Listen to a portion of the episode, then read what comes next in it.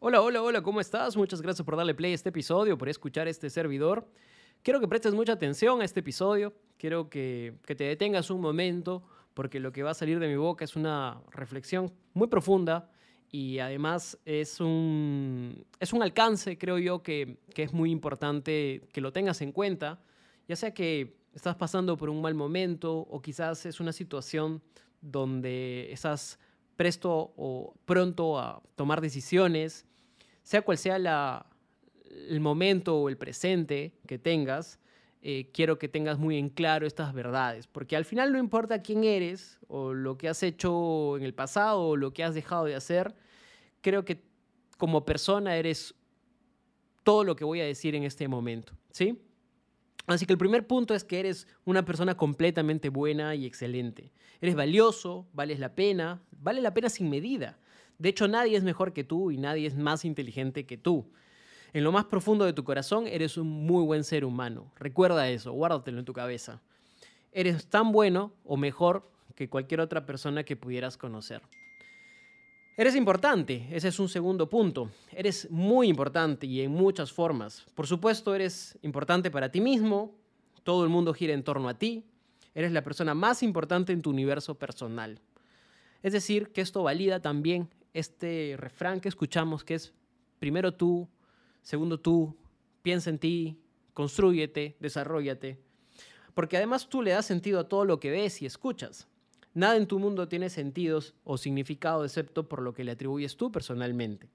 Tú también eres importante para tus padres, no solamente, no solamente en tu individualidad, sino que también hay personas que están detrás tuyo, que están pensando en ti, y los primeros son tus padres.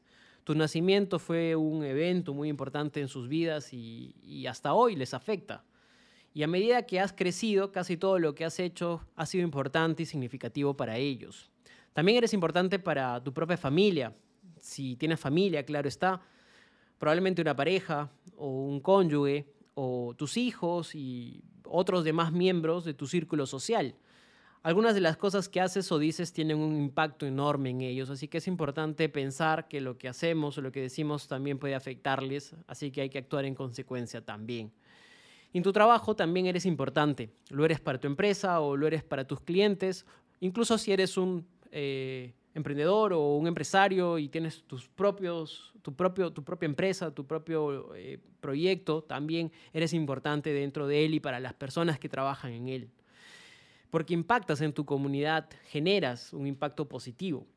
Las cosas que haces pueden tener un efecto tremendo en la vida de los demás y, y esto es clarísimo. Somos una red estamos enlazados, de alguna u otra forma lo que hacemos afecta a los demás, tiene consecuencias en la vida de los demás. ¿Qué tan importante crees que eres? Es en gran medida lo que determina tu calidad de vida. Las personas felices y que son exitosas de alguna forma se sienten importantes y valiosas, así que actúa en consecuencia de ello. Quieres salir adelante, siéntete importante, siéntete valioso.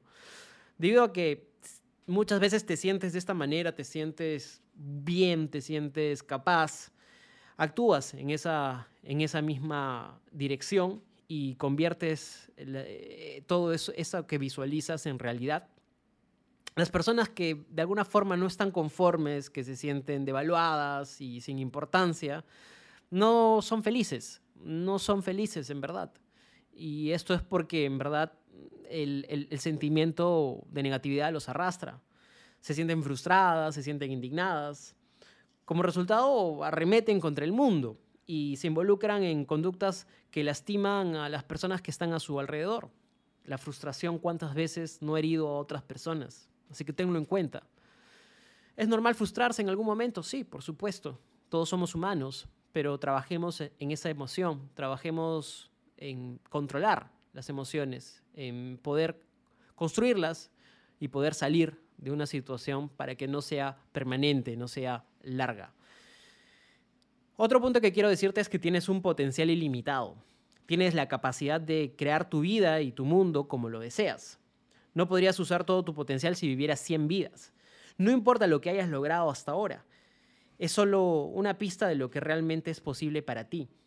Y cuanto más desarrolles tu potencial, más podrás desarrollar en el futuro otras cosas, otros proyectos. Otro punto que quiero que tengas en cuenta es que tú eres capaz de crear tu mundo en todos los aspectos. Por la forma en la que piensas y la profundidad de, tus convicciones, tus creencias crean tus realidades.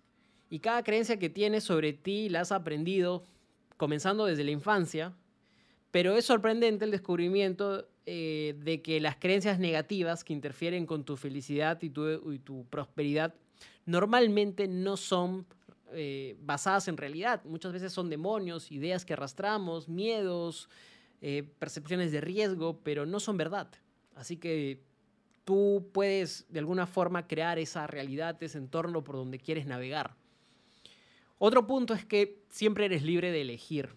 Tú controlas ese contenido que tienen tus pensamientos y la dirección en la que va de alguna forma tu vida, salvo que estés pasando por, una, por un momento difícil, por un momento depresivo, creo que en la mayoría de casos podemos controlar aquellas cosas que pensamos, que, sentimos respecto a las cosas, tratar de que tengamos un control más completo de la vida, poder decidir si nuestros pensamientos son constructivos, son edificantes, o si por otro lado son simplemente autolimitantes o restrictivos y solo nos empujan a tropezar o a retenernos en lo que queremos hacer.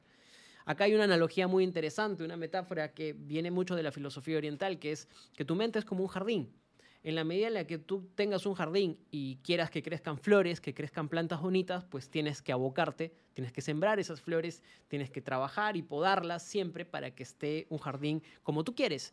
Por otro lado, puedes dejar que las cosas fluyan y pasen, pero de pronto tendrás mala hierba creciendo, de pronto tendrás algunas plantas no deseadas y de pronto en algún momento no tendrás nada. Tendrás un lugar inhóspito, seco, baldío y entonces no se trata de eso, creo que se trata de construir sobre lo que podemos hacer, sobre lo que podemos construir realmente. Otro punto es que fuiste puesto en esta tierra con un gran destino. Piensa de esa manera, piensa que debes hacer algo maravilloso con, este regalo preciado de la vida.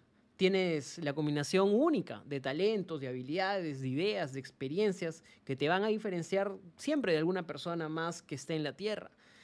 Es verdad que hay que trabajar mucho nuestras habilidades, pero por un lado, todos nacemos con una capacidad, con una capacidad para algo. Podemos nacer em, y construir esas capacidades que tenemos base para poder lograr lo que realmente deseamos, lo que realmente buscamos. Fuiste diseñado para, para grandes cosas. Piensa de esa manera. ¿Qué haces aquí en la Tierra? ¿Cuál es tu propósito? Y sobre eso trata de, darte una idea de que pues eres algo grande, eres por supuesto hay una dualidad, ¿no? O sea, todos somos insignificantes en este universo, pero de alguna forma creer que somos igual de importantes también nos da ese sentido de vida, ¿no? Ese sentido de logro, ese sentido de querer hacer cosas importantes, con el bien o con el fin de, de generar algo positivo, obviamente, en la comunidad.